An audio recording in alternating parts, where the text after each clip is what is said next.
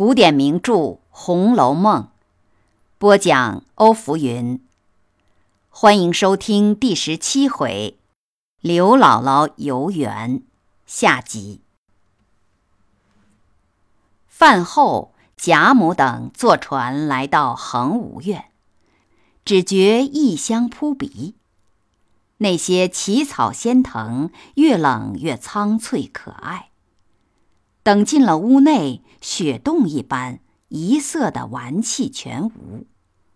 岸上只有一个土定瓶，瓶中供着数枝菊花和两部书、茶篮、茶杯而已。床上只吊着轻纱幔帐，被褥也十分朴素。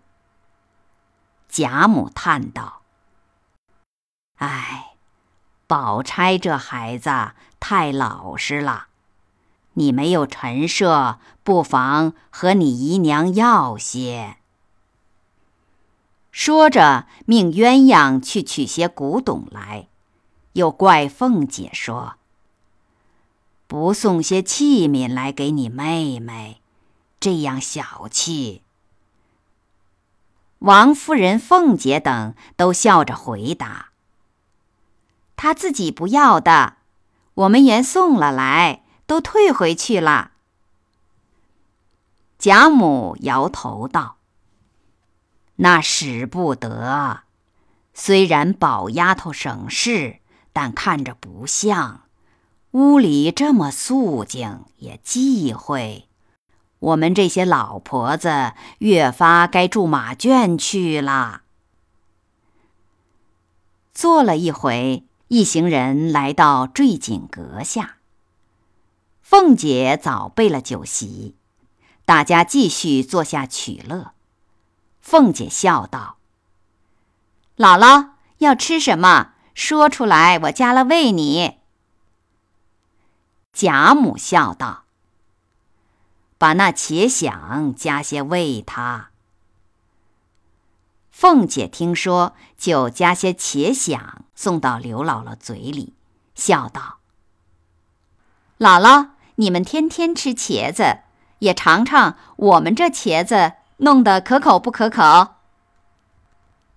刘姥姥笑道：“别哄我啦，茄子跑出这味儿来，我们也不用种粮食，只种茄子啦。”众人笑道：“真是茄子，我们再不哄你。”刘姥姥诧异地说：“真是茄子，我白吃了这半天。姑奶奶，再喂我些，我这一口细嚼嚼。”凤姐果真又加了些，放入刘姥姥的嘴里。刘姥姥细嚼了半天，笑道：“嗯，虽有一点茄子香，但还不像是茄子。告诉我这是什么法子弄的，我也弄着吃去。”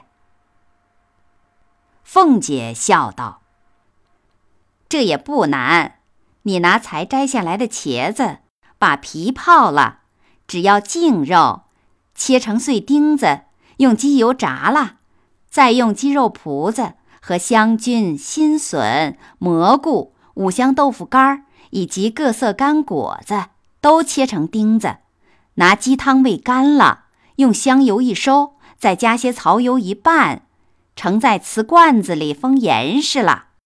要吃的时候拿出来，用炒的鸡脯肉一拌就是了。刘姥姥听了，摇头吐舌说：“我的佛祖，这得多少只鸡配它呀？难怪这个味儿呢。”当下，刘姥姥听见藕香榭那边箫管悠扬，笙笛并发，乐声穿林渡水而来，加上又喝了酒。越发喜得手舞足蹈起来。宝玉下席过来，笑着对黛玉说：“你瞧刘姥姥的样子。”黛玉笑道：“当年圣乐一奏，百兽率舞，如今才一牛耳。”众姐妹都笑了。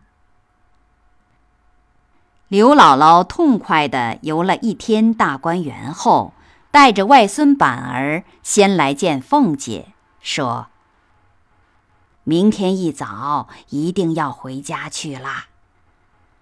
虽然住了两三天，日子不多，却把古往今来没见过的、没吃过的、没听过的都经历过了。”难得老太太和姑奶奶，并那些小姐们，连各房里的姑娘们，都这样怜贫惜老，照看我。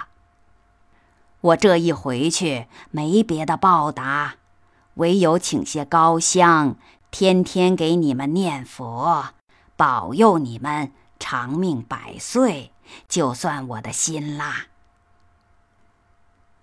临走，贾母、王夫人、凤姐送了很多东西，有各色绸纱、各样点心、两斗玉田精米、园里的果子和果干、衣服和药物。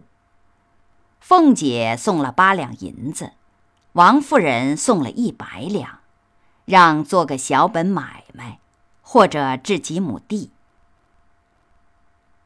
次日一早。刘姥姥把衣物、食品、银两装了满满一车去了。感谢你收听《红楼梦》第十七回“刘姥姥游园”，欢迎继续收听第十八回“红楼二游”。